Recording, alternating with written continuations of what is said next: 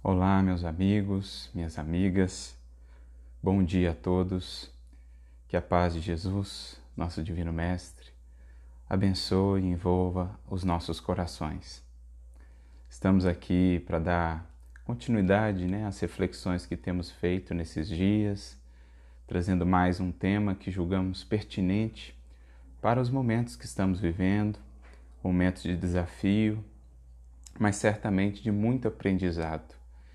E para nós que temos recebido esses recursos da doutrina espírita e do Evangelho, cabe esse papel, esse esforço de nos prepararmos para acolher aquilo que a vida nos traz, de nos prepararmos para lidar com os desafios que a vida nos propõe e aprendemos a extrair deles os tesouros ocultos que trazem da lição, né, dos aprendizados, dos valores do espírito imortal. E para nossa reflexão hoje, nós trouxemos um texto que nesses últimos dias reiteradamente nós temos comentado sobre ele. Eu já o compartilhei lá no meu perfil no Facebook, no Facebook. A gente comentou ele no Sintonia de Esperança número 4, que nós fizemos lá com o amigo Gustavo, com a Flávia, mas esse texto tenho considerado assim de tal importância que creio voltarmos mais uma vez a ele para meditarmos em toda a profundidade desse texto, como ele se aplica de maneira muito propícia a esses momentos que estamos vivendo, mas claro também de um modo geral à nossa vida como um todo, né? Essa preparação da qual falávamos no transcurso da vida, especialmente aqui na jornada pela matéria, para nos prepararmos, para lidarmos com as provas que certamente nos, nos visitarão como parte integrante, como parte necessária do nosso processo evolutivo, do nosso processo de aperfeiçoamento. O texto a que me refiro é o texto intitulado Abrigo, é um texto do benfeitor Emmanuel, que está em mais uma obra de parceria entre o Chico e o Herculano. Ontem, ou na, na reflexão de ontem, né, Deus sempre nós utilizamos um texto também de uma obra como essa, no caso lá Chico Xavier pede licença, mas hoje nós estamos na obra Diálogo dos Vivos, capítulo 13. O título do capítulo é Diante da Atualidade. Então essa é uma obra, se não me engano, da década de 70, em que Herculano aí tece é, reflexões em torno de mensagens do Emmanuel, né?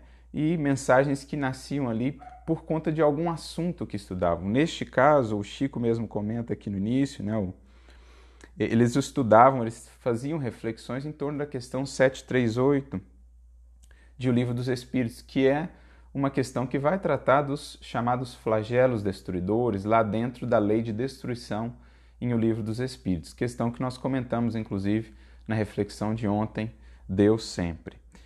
E então, falando a esse respeito, discutindo lá no, né, no, grupo de estudos deles, é, Emmanuel trouxe essa reflexão abrigo que é muito pertinente, como eu dizia, para os momentos que agora vivemos. E ele vai dizer o seguinte: nas grandes calamidades que irrompem na terra, cada criatura pode construir o seu próprio refúgio. Então, façamos uma pausa aqui. Primeira coisa que nos chama a atenção nesse primeiro parágrafo, o verbo pode. Demonstrando aí a consciência, o esforço, a vontade que deve partir da criatura. Então, em momentos como este, como nós, os que nós estamos vivendo, nós somos convidados a essa consciência de buscarmos esse distanciamento social pelo bem coletivo. Né? Agora, até mesmo em termos de, em alguns locais, até mesmo em termos de decretos, fomos convidados a permanecer em quarentena, buscar aí o abrigo de nossos lares, evitando ao máximo é, o contato social mais próximo, pelo bem, digamos assim, da coletividade, né? para podermos debelar, para podermos superar esses momentos mais críticos que estamos vivendo no que diz respeito a essa epidemia, essa pandemia. Então nós fomos convidados a executar aí essa nossa consciência, né, para buscarmos esse refúgio. Mas é preciso pensarmos, e desde já a gente já vai entendendo aonde Emmanuel quer nos levar com o título da mensagem abrigo, mais do que essas precauções a nível material, mais do que esse abrigo que nos mantenha fisicamente por um tempo distantes ou não tão próximos, obviamente que quando entendemos a vida da perspectiva de espíritos, nós precisaremos construir ou buscar um outro tipo de abrigo, um outro tipo de refúgio. E é sobre esse refúgio, a construção desse refúgio, que Emmanuel quer nos falar.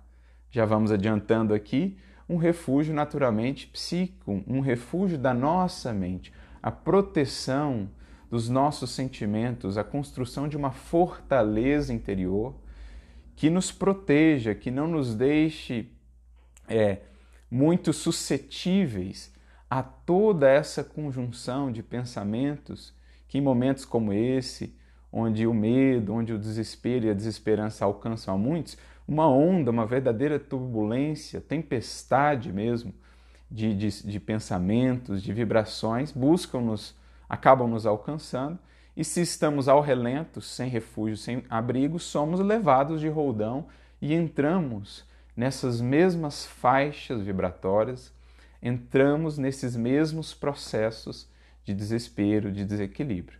Então, Emmanuel começa nos alertando: cada criatura, porque esse é um esforço de cada um, pode construir esse refúgio. A questão é: nós queremos? A questão é: nós estamos buscando? Nós estamos assumindo o papel que nos cabe de criaturas conscientes, informadas quanto às realidades maiores da vida, as realidades do espírito, as realidades no que diz respeito à sintonia, à própria mediunidade, à influenciação mútua à distância, né, o impacto do pensamento nos fluidos que nos envolvem, no nosso próprio perispírito, bem como no nosso próprio corpo físico, a somatização de estados enfermiços da mente que acaba prejudicando o corpo em momentos como esse. A gente citou lá o artigo de Kardec, né? E quando ele trata o espiritismo e a cólera, quando ele fala lá do medo que impacta até mesmo no físico, no físico da criatura diminuindo a sua própria imunidade, né? colocando o corpo mais suscetível a infecções, a, a desequilíbrios e tudo mais. Então, assim, nós somos convidados a manter esse, esse equilíbrio, a construir esse refúgio. E isso deve ser algo que parta de nós. Um dos principais objetivos do Evangelho em nossas vidas, da mensagem do Cristo, bem como da doutrina espírita, é nos tornar seres conscientes do nosso processo evolutivo e da importância de assumirmos as rédeas desse processo, pois, caso contrário, não estaremos progredindo, estaremos ao sabor das circunstâncias, ao sabor da vida.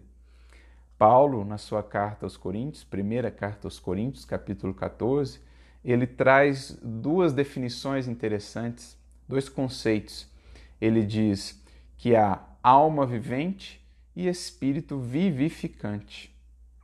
Alma vivente nos dando a ideia daquele ser que ainda não despertou para a condução da sua vida. Ele é uma alma vivente, uma alma ao sabor da ventania e das circunstâncias. Por outro lado, aquele que tem acolhido a mensagem do Cristo, erguido a sua vontade, né, imobilizado ela na construção de si mesmo e na condução, né, na, na orientação do seu mundo interior, esse passa a ser espírito vivificante. Portanto, aquele que dá vida, aquele que rege, que coordena de fato a sua existência. Conceitos muito similares é, ao que, aos que Kardec vai tratar também no Livro dos Espíritos, lá na questão 941, no comentário da questão, ele traz dois conceitos também muito interessantes: homem carnal e homem moral, ou homem espiritual, poderíamos entender, Paulo também usa esse termo, são as diferenças né, entre aquele que ainda não despertou para esse papel que lhe cabe e, e deixa-se conduzir pelas suas paixões apenas, deixa-se conduzir apenas por aquilo que vê com os olhos materiais e não consegue, não busca enxergar além, não busca é, preparar-se né, para, para aquilo que a vida nos traz no sentido de extrair o melhor. Então é importante a gente atentar para esse verbo aqui, né? Cada criatura pode. A grande questão é como está o nosso querer. Lembramos também lá da questão 909 de O Livro dos Espíritos, que trata da vontade. Né? Quão poucos fazem esforços, o quanto a gente poderia mudar de situações que a gente vive, das nossas emoções, daquilo que nós cultivamos internamente, se existisse em nós essa vontade, que é o que muitas vezes nos falta. Na questão 911, em que Kardec segue tratando disso com os espíritos, os espíritos seguem dizendo: muitos dizem querem, mas essa vontade, esse querer está apenas nos lábios. Querem, mas se contentam em não ser como querem, acabam se comprazendo e se acomodando à situação. Então, em momentos de prova, desafio, mais do que nunca, nossa vontade é, cham é chamada a ser ou a estar desperta. Né? O exercício desse nosso eu consciente, desse nosso Cristo interior, muitas vezes adormecido, nos momentos de tempestade, nós somos convidados a despertá-lo. Como na passagem que estudamos ontem, no Sintonia de Esperança número 5, lá com os amigos, a passagem da tempestade acalmada. Diante da tempestade, é preciso recorrer a esse Cristo que está adormecido em nós, fazê-lo vivo, atuante, operante em nós. Isso é erguer a nossa vontade, é fazer a nossa parte. E aí ele segue. Comumente no mundo, interpretamos por abrigo a fatia de espaço fechado que destinamos aos serviços de proteção e segurança. Então é o que nós falávamos.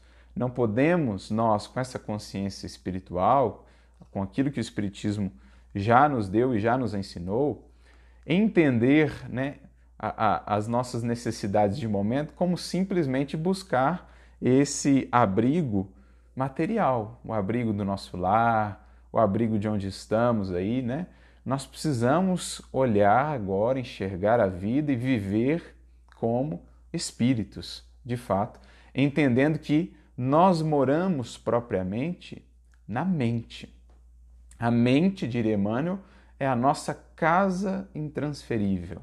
E aqui nos lembramos lá do conceito também muito belo, e fica até a sugestão de leitura, nos capítulos 3 e 4 do livro No Mundo Maior, em que Calderaro vai apresentar a André Luiz a dimensão né, dessa nossa casa mental, vai trabalhar lá a ideia dos três andares, então, entender isso é muito importante para momentos como esse, para ver em que andar da nossa casa mental a gente está operando. Ou, antes, como é que está essa nossa casa mental? Essa casa muitas vezes esquecida, essa casa muitas vezes não arejada, não higienizada. É preciso abramos as janelas para a luz que vem do alto. É preciso higienizar, remover ali tudo que possa ser causa de, de adoecimento, de enfermidade, né? pensamentos, emoções em desequilíbrio que temos guardado nessa casa, para que a gente possa de fato encontrar saúde e equilíbrio reais, que não dependem só de fatores materiais, que não estão associados apenas ao corpo, embora o corpo tenha sua importância. Mas mais do que isso, nós vivemos em nossa mente. E muitos dos nossos adoecimentos virão ou serão potencializados justamente pelo descuidado com a mente. Em momentos como esse é preciso cuidar dessa casa mental. Eu me lembro até daquela passagem da cura do cego em Betsaida, em que Jesus o encontra ali na aldeia, né? na, na entrada da aldeia, e para curá-lo, Jesus leva-o para longe da aldeia, faz lá o processo da cura, né? imposição de mãos, e depois tem uma frase muito interessante. Ele diz assim: Agora vai, volta para tua casa, mas não entre na aldeia. Isso é muito imprescindível. Entendemos o sentido espiritual dessa fala em momentos como este. Nós todos vivemos em aldeias mentais, que são as faixas mentais em que mais comumente nós vivemos. E nessas faixas, nós nos associamos aos espíritos que vivem nessa faixa ou nessas faixas. É o capítulo 8 do livro Pensamento e Vida, chamado Associação.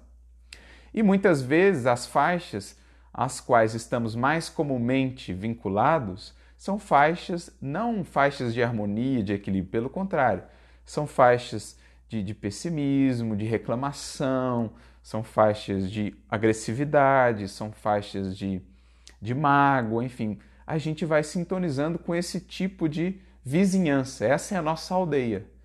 Então a gente entende melhor aí, a partir desse, dessa perspectiva, por que o Cristo afasta da aldeia. É um, um ensinamento simbólico dizendo: olha, se nós não buscarmos mudar de aldeias para outras aldeias, para aldeias diferentes de pensamentos, de associação, de sintonia, pouco a espiritualidade superior poderá fazer por nós no sentido de nos auxiliarmos. Pouco o alto poderá contribuir conosco, porque nós estamos nos mantendo por rebeldia, por invigilância, nessas mesmas aldeias de sempre. Então, é preciso sair da aldeia, mudar de faixa de pensamento, pela prece, pelo pensamento nobre, pela leitura que edifica. O Cristo, representando aí a espiritualidade que age em seu nome, nos auxilia, nos traz as energias, nos traz inspirações. E depois ele nos diz: agora volta para a tua casa, mas não volta para aquela aldeia. Em outras palavras, cuida agora dessa sua casa mental, desse seu refúgio, desse seu abrigo, onde de fato você vive. E não volta para aquelas aldeias, não volta para aquela aldeia de pessimismo, de desesperança, de pânico, de medo, não. Vamos buscar as aldeias mais elevadas, aquelas cidades edificadas sobre os montes, como dizia Jesus, representando aí essas faixas superiores de pensamento e de sintonia. Então é, é a isso que Emmanuel está nos convidando. É essencial nesses momentos que aprendamos a modificar as aldeias em que temos habitado, porque então estaremos também nos associando com outros, outro tipo de espíritos, com outros pensamentos e sentimentos por si mesmos curativos, balsamizantes, que trazem serenidade, que trazem, que estimulam a calma e a confiança. Então, importantíssimo isso. Entretanto, prossegue Emmanuel, embora respeitemos os redutos a que se acolhem as multidões nas horas de crise, importante fala de Emmanuel, é preciso respeitar essas orientações materiais, essas orientações sociais e coletivas. É preciso respeitar isso também. Né? Dar a Deus o que é de Deus e a César o que é de César, o que é de César. cumprir os nossos deveres sociais, seguindo as orientações né, daqueles que, que orientam as coletividades, daqueles que nos governam aqui né, no, no plano físico.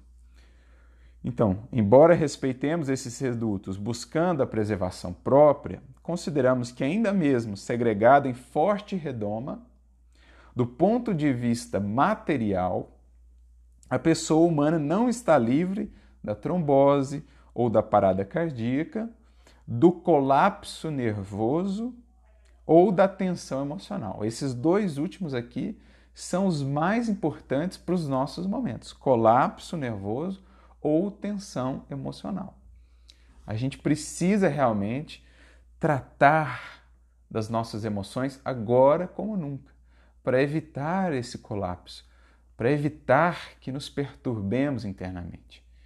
Então, como a gente vem falado né, repetidamente, agora como nunca nós precisamos aprender o valor da prece, da comunhão com o alto, desse nos colocarmos ali de fato de coração aberto, como dizia o Cristo, de buscarmos o quarto mais íntimo, cerrarmos a porta, ou seja, nos desconectarmos com tudo que vem de fora, agora dessa nossa casa mental, representando as lutas exteriores, as provas, os quadros de desafio que estamos vivendo, fechar por alguns momentos a porta e manter apenas a conexão com o divino com a espiritualidade superior e ali ouvir o Pai, que, como diz Jesus, fala em segredo.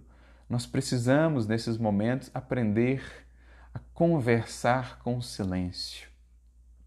Nós precisamos, nesses momentos, a aprender a conviver conosco. Talvez esteja aqui um momento muito importante, essa parada, que será útil para todo o restante da nossa encarnação fazermos esse contato mais íntimo com o nosso mundo interior, um país ainda desconhecido. Aliás, é essa a finalidade do Evangelho, né? em essência. Eu me lembro da fala de Gamaliel a Saulo, seu discípulo, quando Saulo o busca após a conversão, ele diz assim: Meu filho, adaptarmos ao Evangelho do Cristo é descobrir um novo país, né, cuja grandeza se perde no infinito da nossa alma. Então, olha que linda definição. É descobrir esse país desconhecido de nós mesmos. Me lembro também de uma frase que se atribui a Santo Agostinho, que vem complementar, no certo sentido, isso. Nós saímos mundo afora buscando esse ou aquele paraíso, né? Que são de fato fantásticos, são expressão da beleza, da grandeza do Criador. Então a gente sai viajando mundo afora em busca de paraísos para nos encantarmos e tudo mais, mas passamos um, uns pelos outros e não nos encantamos. Porque cada criatura humana é um mundo, é um país ainda, com belezas desconhecidas, um país a ser desbravado. E não nos encantamos quando cruzamos uns com os outros, porque ainda não mergulhamos tão profundamente assim em nós mesmos para perceber essas belezas que estão em nós.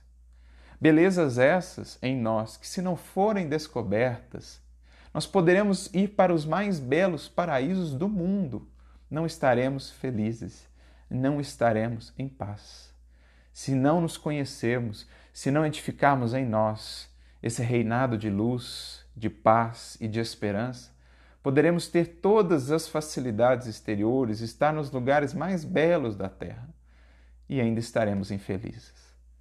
É a felicidade ilusória que muitos acabam comprando, infelizmente, na humanidade, comprando com isso também muitas lágrimas para o porvir.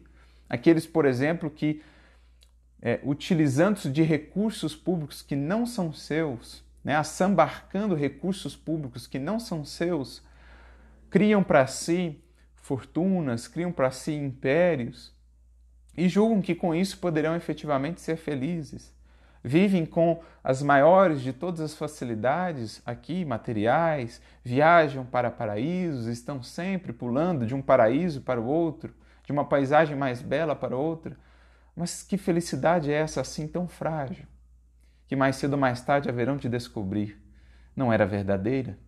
Porque essa sim, né? essa do cuidado com nós mesmos, da construção do reino em nós, é o investimento mais duradouro da alma. É as bases, ou são as bases sólidas na qual efetivamente estamos construindo algo perene, algo duradouro, o nosso equilíbrio, a nossa paz e a nossa felicidade. Então é preciso cuidar das nossas emoções para não entrarmos nesse estado de tensão emocional ou de colapso nervoso, em que então fica tudo mais difícil. Né? Nesse estado, as relações se complicam, porque dificilmente quem está inquieto, quem está ali excessivamente ansioso, quem está nesses estados de colapso, dificilmente ele vai conseguir se relacionar com aqueles que às vezes estão ali com ele nesse refúgio, né, nesse processo de quarentena, dificilmente as relações serão harmoniosas e aí começam a surgir as irritações, começam a surgir as disputas, as intrigas e as coisas vão complicando, a psicosfera do lar vai ficando insuportável. É preciso fazer do nosso lar um templo, começando pela construção do nosso templo interior. É preciso do evangelho no lar, não só o ato de nos sentarmos para ler uma mensagem do Evangelho, comentarmos em família, o que é essencial nesses momentos. Recomendamos, inclusive, seja feito todo dia, mas existe um Evangelho no lar que antecede a esse ainda, sem o qual é, o Evangelho no lar, o ato de sentarmos em família, não será assim tão proveitoso. O primeiro Evangelho no lar a ser feito é no nosso lar interno, o Evangelho em nosso coração, o Evangelho em nossa casa mental, porque ele então irradia para o nosso lar. E então a convivência no nosso lar se torna melhor, as companhias espirituais que atraímos para o nosso lar, para o nosso refúgio, são companhias melhores e assim conseguimos passar por esses momentos de distanciamento social, por esses momentos em que somos convidados a permanecer mais em casa, conseguiremos passar por isso com mais serenidade, com mais confiança, com mais equilíbrio. Isso nos induz a reconhecer, prossegue Emmanuel, que em qualquer situação difícil, muito acima dos lugares de privilégio, precisamos de apoio íntimo que nos faculte serenidade e discernimento. A palavrinha privilégio aqui nos chama a atenção. Porque nesses momentos, nesse clima de desespero, né? nesse clima de medo, recordando lá a mensagem de Emmanuel no livro Palavras de Vida Eterna, 84, em que ele fala: nesse clima são ali alimentados monstros que, que prejudicam muito essa convivência nossa, o nosso estado interior. Por exemplo, a indiferença, o egoísmo, muitas vezes são alimentados nessas circunstâncias que estamos vivendo. E aí nós vemos aqueles indivíduos que, pensando apenas em si, vão lá no, no, mercado, por exemplo, juntam tudo, fazem aquela compra excessiva e se isolam lá, achando que assim estarão então protegidos. Mas se esqueceram do principal refúgio, né? Justamente por essa postura de egoísmo, de, de, de indiferença, buscando ali o privilégio de ter mais em detrimento dos outros, abriram as maiores brechas. Podem estar ali muito bem resguardados em termos materiais, com muitos mantimentos, mas espiritualmente, pela postura de indiferença e de egoísmo, esqueceram-se do principal refúgio. Estão à mercê dessas correntes de pensamento em desequilíbrio no qual, com os quais se associam por causa do egoísmo em que têm vibrado. Então, nós não estamos buscando posições de privilégio, estamos nessa circunstância pensando no coletivo.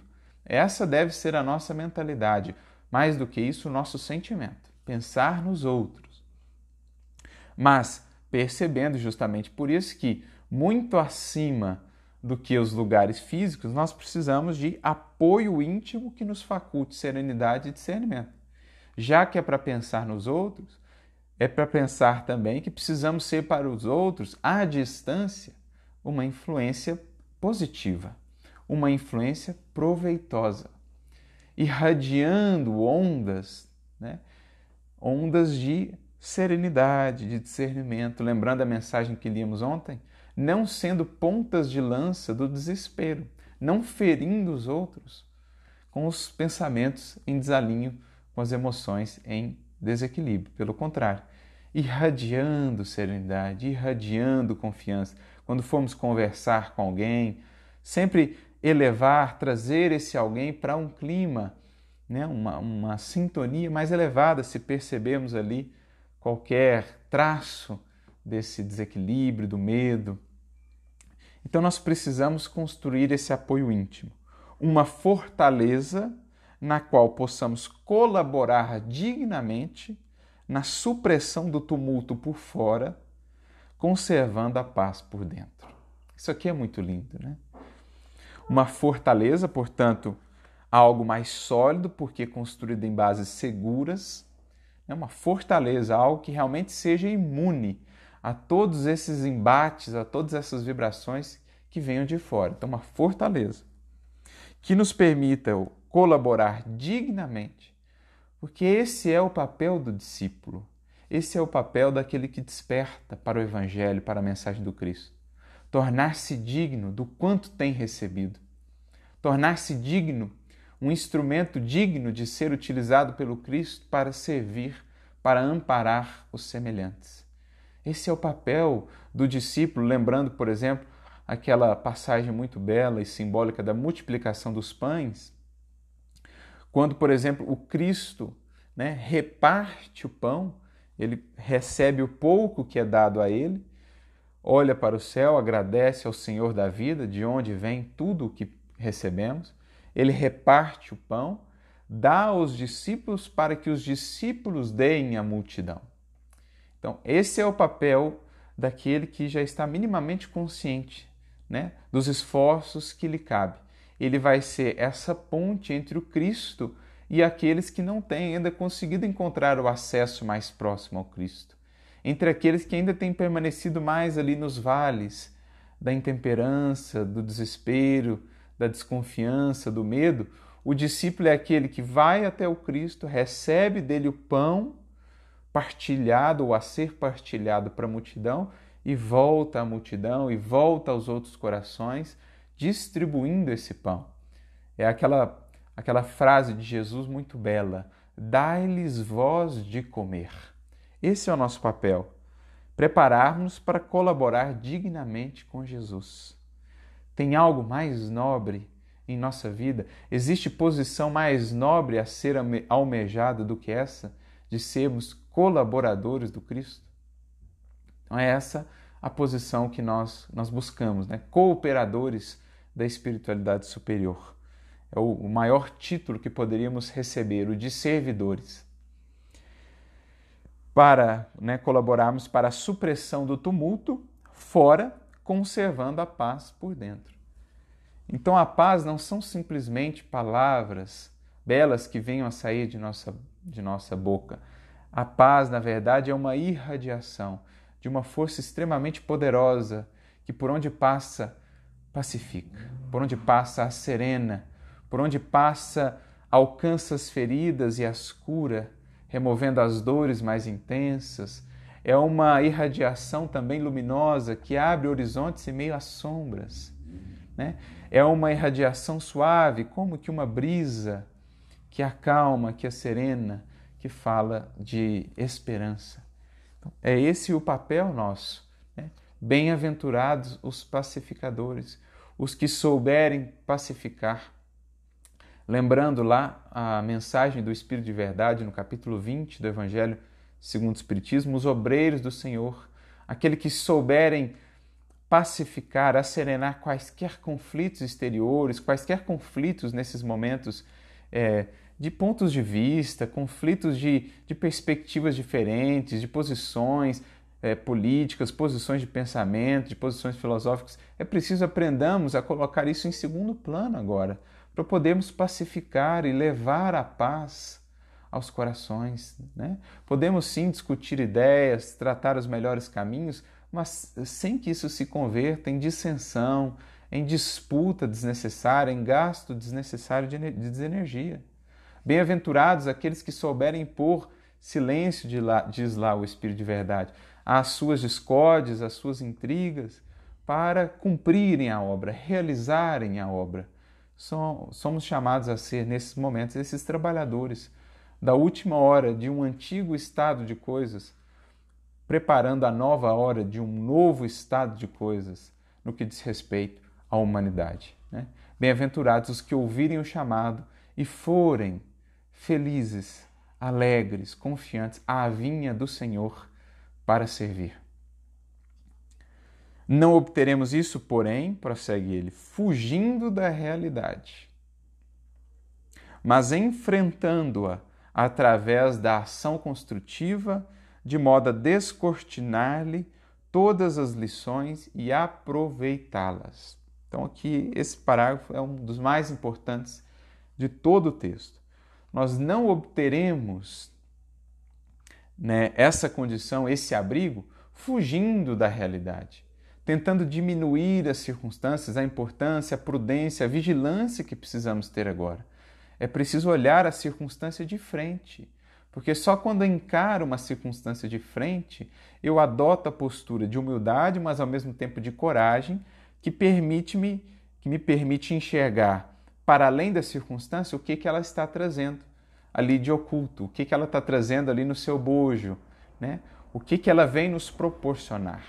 Não é momento de colocarmos as coisas debaixo do tapete ou de tentarmos diminuir a dimensão das experiências que estamos vivendo. É preciso encaremos a realidade. Serão experiências desafiadoras, poderemos passar, sim, muitas vezes por momentos de abatimento, mas é importante não permanecermos neles as lágrimas poderão muitas vezes visitar a nossa face, mas é preciso converter essas lágrimas em água viva que possa fecundar o solo da nossa alma para que ele seja ainda mais produtivo. Me lembro lá da definição de Paulo, né? Ele vai dizer que existem dois tipos de tristeza: a tristeza segundo Deus, que opera o arrependimento para a vida, e a tristeza segundo o mundo, que opera a morte. O que, que ele quer dizer com isso? A tristeza, segundo o mundo, é a daquele indivíduo que se prende apenas numa visão material. Como ele não consegue transcender horizontes, como ele não consegue mudar o seu ponto de vista, subido em pensamento em sentimento, conectando-se com o alto e vendo mais além, ele cai naquela tristeza que realmente o abate, o absorve. Ele cai no desânimo total, ele cai no desalento, ele cai no perdão, ele cai no pessimismo completo. Então, essa tristeza segundo o mundo, ela opera a morte, porque morte em sentido espiritual é estagnação. Quando a gente deixa de operar, quando a gente deixa de acreditar e movimentar as potências da nossa alma.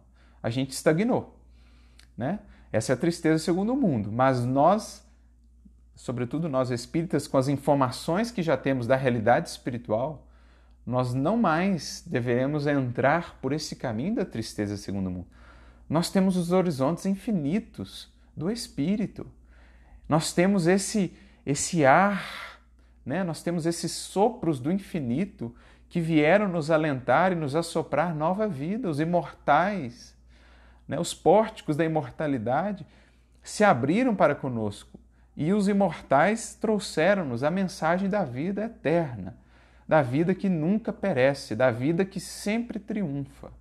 Então, nós, ainda que venhamos a viver momentos de tristeza, que faz parte, as lágrimas são também importantes pérolas que vamos colhendo na jornada espiritual, mas pelo menos nós vamos viver essa tristeza segundo Deus, que opera arrependimento para a vida. O que, ele quer dizer com isso?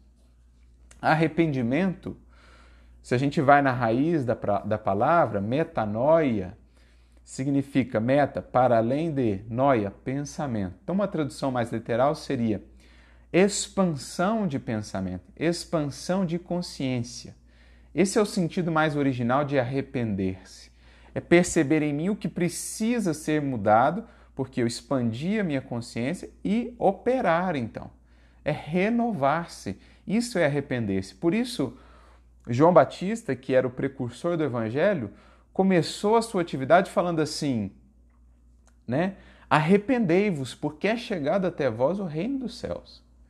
Então, quem não tiver disposto a cada dia a ampliar a mente, a consciência, a renovar-se, não está preparado ainda para o Evangelho, não está aberto ao Evangelho do Cristo. Então, a tristeza, segundo Deus, ela opera arrependimento, porque ela nos leva à introspecção, ela nos leva a meditar sobre nós mesmos, nós amadurecemos ideias, renovamos emoções, transformamos-nos para seguir adiante. Essa é a ideia, arrependimento que opera a vida. Então, essa tristeza, ela é até bem-vinda. Se soubermos sair dela né, o quanto antes, convertendo-a em adubo de renovação, de transformação. Então é isso que está sendo dito aqui. Não vamos fugir da realidade, vamos encará-la de frente, com coragem, com vigilância, com atenção, sem diminuir os problemas, para que não caiamos também em faixas de imprudência e de, de invigilância. Mas enfrentando-a também através da ação construtiva. Ação construtiva. Mas aí alguém poderá falar assim: mas nós estamos tão limitados em nossa ação, as casas espíritas não estão funcionando, a gente não pode sair muito, a gente não pode conviver mais diretamente com os outros, como é que eu vou agir? Ora, vamos lembrar aqui a definição de trabalho dos espíritos no livro dos espíritos. Trabalho é toda ocupação útil, é toda ação útil. E quanta ação útil nós não podemos fazer nessas circunstâncias em que nós estamos vivendo?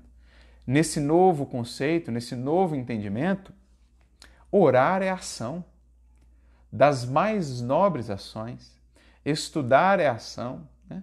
Estudar o Evangelho, por exemplo, o Emmanuel tem uma mensagem no livro Harmonização, se eu não me engano, capítulo 7, ela se chama Entendimento Espiritual, em que ele vai dizer assim: ó, estudar o Evangelho buscando o seu entendimento também é trabalho e trabalho dos mais altos, de mais alta significação.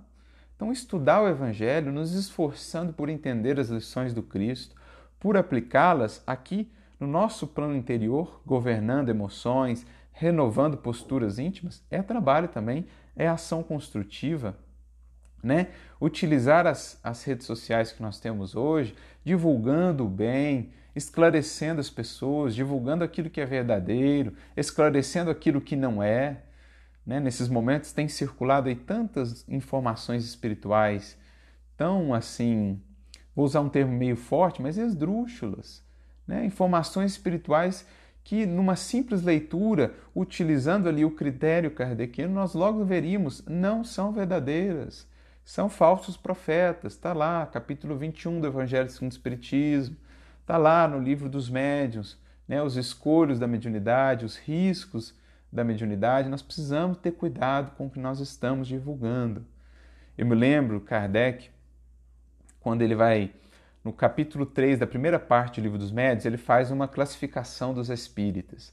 Ele fala lá dos espíritas que, que ainda estão presos apenas ao fenômeno, os espíritas imperfeitos, que são aqueles que admiram a moral, mas ainda não aplicam em si mesmos, os espíritos verdadeiros, que são aqueles que estão se esforçando por aplicar a moral né, do Cristo, aquela moral do Evangelho que o Espiritismo nos traz, e ele coloca lá um quarto tipo que ele chama de espíritas exaltados, que são aqueles que agem muito no impulso, sem reflexão, sem amadurecimento, sem análise, sem critério. E Kardec mesmo vai dizer que esse impulso, né, que esse entusiasmo excessivo, ele não reflete, ele deslumbra, o indivíduo entra num processo de ilusão.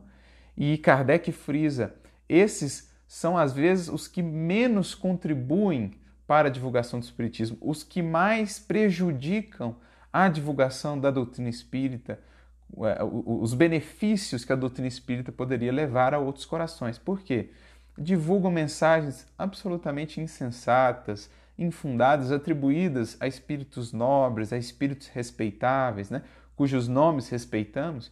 Por quê? Porque agem nessa postura de exaltação justamente a perturbação interna, né? o impulso, a falta desse, desse critério, dessa serenidade, dessa ponderação, em síntese, do bom senso, que era a virtude maior ali de Kardec que precisamos aplicar, a gente sai divulgando, sai compartilhando isso e, e muitas vezes criando realmente desinformação, criando uma visão equivocada de como os espíritos superiores operam, né? como se eles fossem aqueles que vão estar presos a, a elementos exteriores, como se eles fossem aqueles que são portadores de privilégios, daqueles que fazem isso ou aquilo é, para um grupo específico. Não, vamos, vamos voltar, Kardec. Uma boa ação construtiva nesse momento é estudar a codificação para que tenhamos esse critério e esse discernimento no, no, que nós estamos divulgando, no que nós estamos passando adiante. Então, enfrentando através da ação construtiva de modo a descortinar-lhes todas as lições e aproveitá-las. Então, qual que é uma, uma das melhores contribuições que nós temos agora? Mostrar, da perspectiva espírita, todas as lições que podem e que vão sair de experiências como essa. Mostrar como que depois de cada inverno vem uma primavera, de cada noite vem um alvorecer. Depois de cada prova, o espírito amadurece, cresce, se enriquece em sentido espiritual dos verdadeiros valores. Então é preciso descortinar essas lições, esses horizontes e mais, aproveitá-las, mostrar o nosso aproveitamento, mostrar como estamos nos esforçando por aproveitar esses momentos para crescer, como estamos realmente agindo com coerência. Esse é um papel que nos cabe, né? Nessa ação construtiva. O abrigo real perdão, ele prossegue aqui, ó. Nunca disporemos de asilo seguro, escondendo-nos em praias desertas, bojos metálicos, covas de pedra ou furnas da natureza. A gente pode ir para o bunker mais protegido da Terra. Se nós não cuidarmos do nosso pensamento e da nossa casa mental, estaremos absolutamente fragilizados, tão ou mais fragilizados do que aqueles que estão fora é, é, desse bunker, né? ou estaremos mais fragilizados até do, do, que aqueles que estão fora desse bunker, mas que estão ali em seus lares, cultivando oração, cultivando o estudo. Estaremos lá cerrados, protegidos pelo concreto, pelo metal, mas estaremos desprotegidos, enquanto que aquele na sua casinha lá estará guardado, né? na mente, no coração dessas emoções e pensamentos perturbadores. O abrigo real de cada um está no íntimo de si mesmo, na casa mental. É preciso guardar essa nossa casa mental. Né? Até o evangelista João ele tem uma fala interessante na sua segunda epístola, no versículo 10, só tem um capítulo, e ele diz assim: Se alguém vem ter convosco e não traz esta doutrina, ele faz referência à doutrina do Evangelho, né, do Cristo, não o recebais em casa, nem o saudeis. Parece uma fala forte, a gente estranha no primeiro momento, mas é preciso entender o sentido espiritual. Todos os, os dias nós somos requisitados, nós somos buscados por pessoas. Né, a partir daquilo que a gente lê numa rede social, de uma mensagem que alguém nos mandou, de uma ligação que a gente recebe, agora que a gente não está tendo um convívio tão direto, mas esse alguém nos visita, trazendo ou sendo portador de determinados pensamentos e emoções, de determinados valores. É preciso que eu analise quais valores esse alguém está me trazendo para ver se eu permito que esses valores adentrem a minha casa interna e se eu devo é, exaltar esses valores, representando ali o saudar. Então, se alguém vem ter comigo apenas com reclamações, apenas traçando os quadros mais complicados, exaltando as dificuldades, os problemas, é preciso que eu não receba esse alguém na minha casa e não salde essa postura sua, ou seja, não estimule isso, mude de faixa, responda com silêncio ou mudando a conversa para outro rumo. É preciso que eu dê algo do meu abrigo para ele, mas que não receba isso é, em meu abrigo, em minha casa, porque ele não traz a doutrina do Cristo. Não é no sentido apenas exterior, ele é ou não cristão, não é. Essa é uma leitura muito rasa desse versículo. Está ali se falar do que esse alguém está trazendo em termos de vibrações, de pensamentos. Quando não é algo que diga respeito aos valores do Evangelho, mantenhamos-nos protegidos em nossa casa, não saudemos essa postura, pelo contrário, modifiquemos a partir da nossa conversa, da nossa postura essa faixa. É preciso que possamos doar a esse alguém algo. Mas se alguém vem trazer a doutrina do Cristo, se alguém vem falar do bem, se alguém vem falar de luz, acolhamos isso e por nossa vez, retribuamos isso para que a gente estabeleça né, essa comunhão de valores espirituais que nos enriquece. Então é preciso ter esse, esse critério. E quais são os pilares da fortaleza que somos convidados a construir, desse nosso abrigo? Estão aqui, ó. A certeza de que não nos achamos sós nos campos do universo. É preciso que a gente transcenda os nossos sentidos físicos e perceba a presença amorosa, é infinitamente paciente e cuidadosa, terna, de benfeitores que estão conosco em nosso lar, se esforçando por manter a harmonia, que estão ali se esforçando por inspirar os dirigentes das nações, os dirigentes das nossas cidades. É preciso orar, é preciso entrar em associação com esses irmãos para ajudar o seu trabalho. É preciso não nos sentirmos sós, é preciso lembrar daquela presença, a mais importante, que disse-nos que estaria para sempre conosco até a consumação dos séculos, que nos prometeu não nos deixaria órfãos. É preciso nos lembrarmos, por exemplo, da fala do nosso querido professor Eurípides Barçanufo: jamais vos sintais sozinhos na luta, porque invisibilidade não significa ausência. Então, um dos momentos mais marcantes para a trajetória de Paulo foi quando ele teve aquela experiência, né, depois ali que o seu pai se afastou dele e ele estava acabrunhado, ele teve aquela experiência de ir para o mundo espiritual e, e, conversar ali com Abigail, com Estevão. Aquilo renovou por completo a sua visão do mundo, a sua visão da vida, porque ele percebeu que ele não estava só na caminhada, que os seres que amamos seguem conosco, que seres que amamos e que nos amam há muito e do qual agora não nos lembramos do seu nome, dos seus nomes, estão conosco, caminhando conosco e nos sustentando, né? a confiança na sobrevivência do espírito além da morte. A morte não perece, a morte, melhor, melhor dizendo, a vida não perece jamais. A morte não é outra coisa senão um instrumento de renovação, um instrumento que está também a serviço da vida. Morre uma semente, nasce uma flor, morre uma flor, nasce um fruto, morre um fruto, nasce outra semente, e assim a vida segue sempre o seu caminho triunfante sobre a morte. A fé na sabedoria da vida. A vida não é um conjunto de acasos.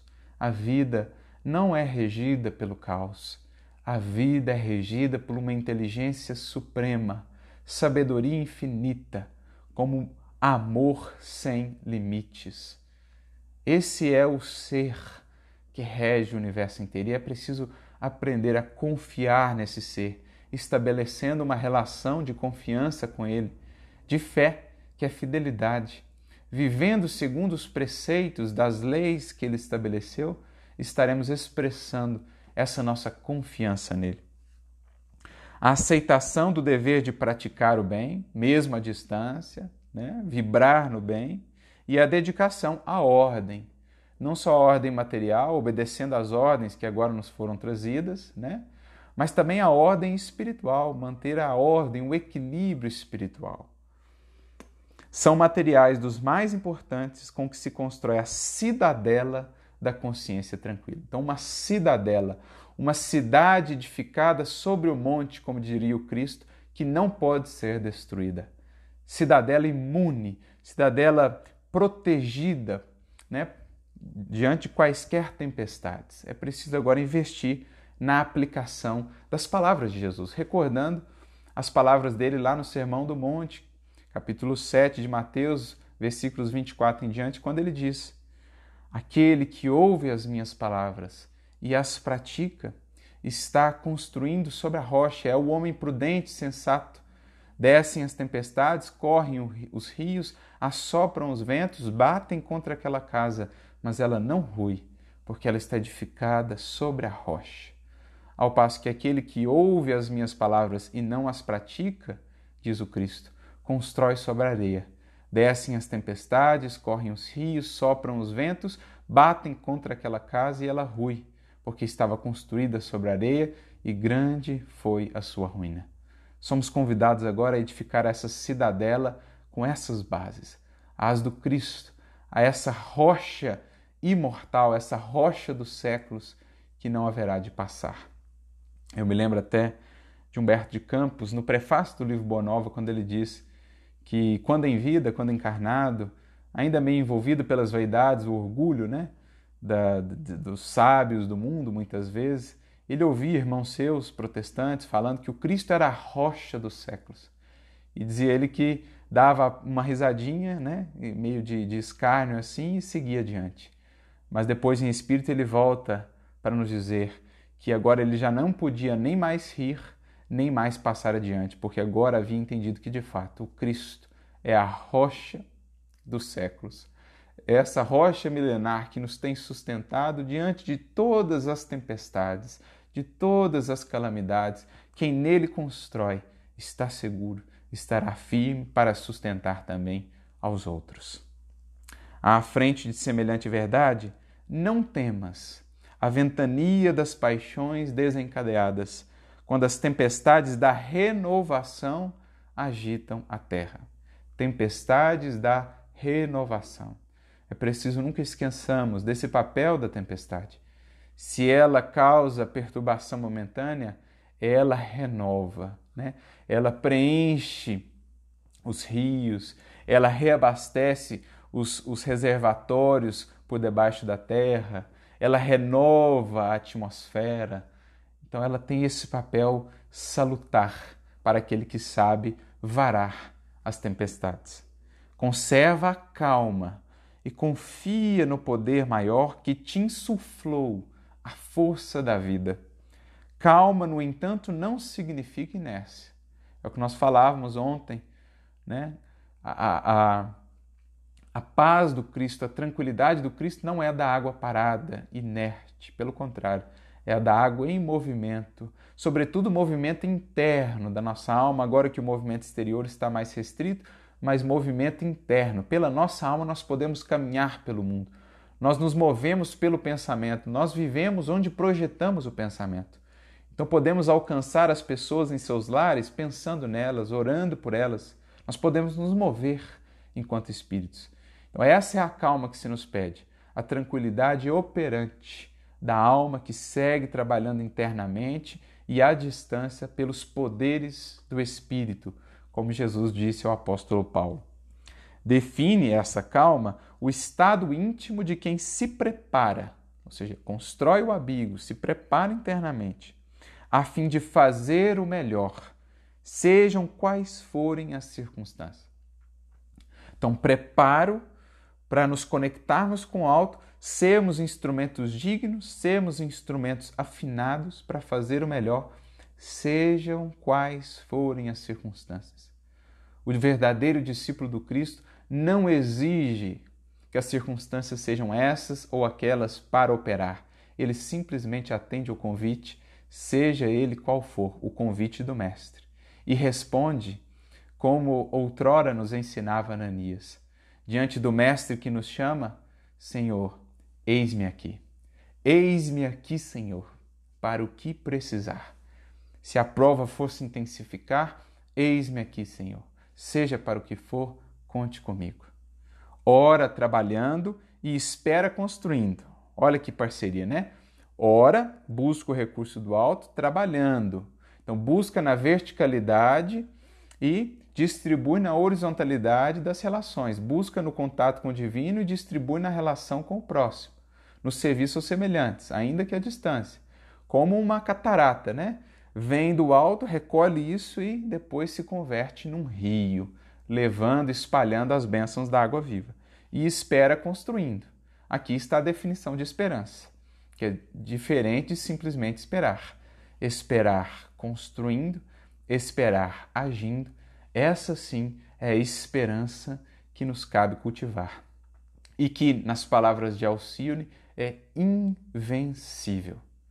Diz ela também: viver sem esperança é o maior de todos os males, mas a esperança, quando se tem, quando se espera em Cristo, construindo, ela diz: a esperança é invencível, é a força mais poderosa da alma, porque nós não confiamos apenas na matéria, nós não confiamos apenas para esta vida, nós confiamos em Cristo, eternidade afora, imortalidade afora.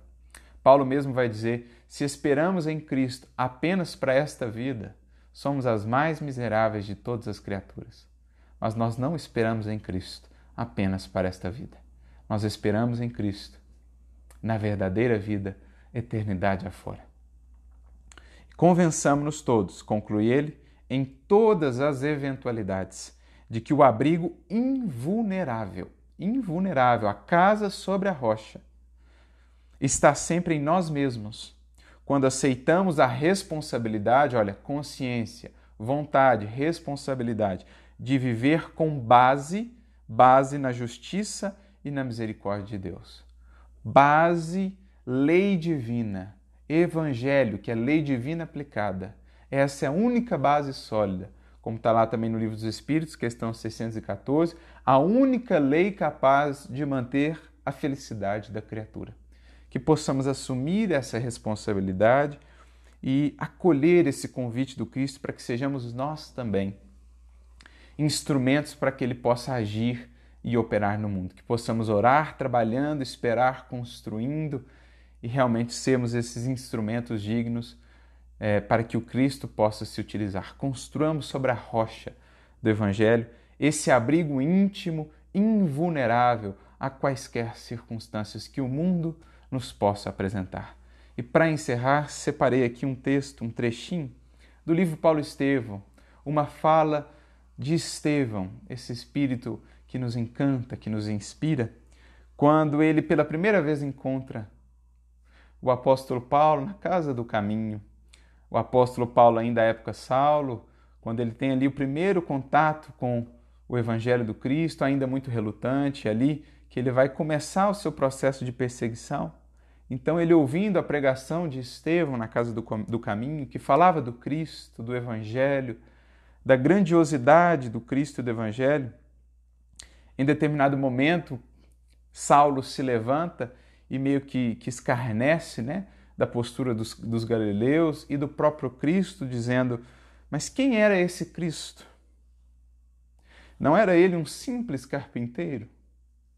E então Estevão, com profunda presença de espírito, responde a ele e a todos nós nesses momentos: ainda bem que o Messias fora carpinteiro, porque nesse caso a humanidade já não ficaria sem abrigo. Jesus é o carpinteiro que veio nos dar um abrigo definitivo.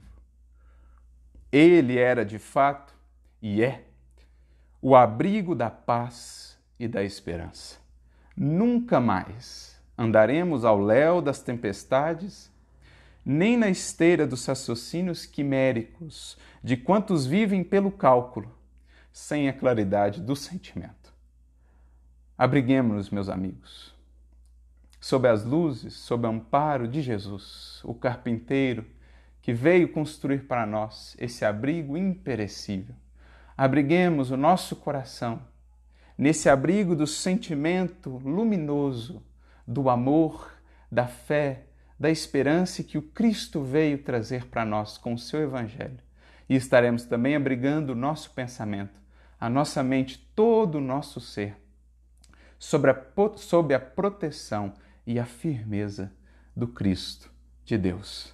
Sigamos com Ele o abrigo inquebrantável e indestrutível de nossas vidas, a força firme, né, inabalável de nossa esperança.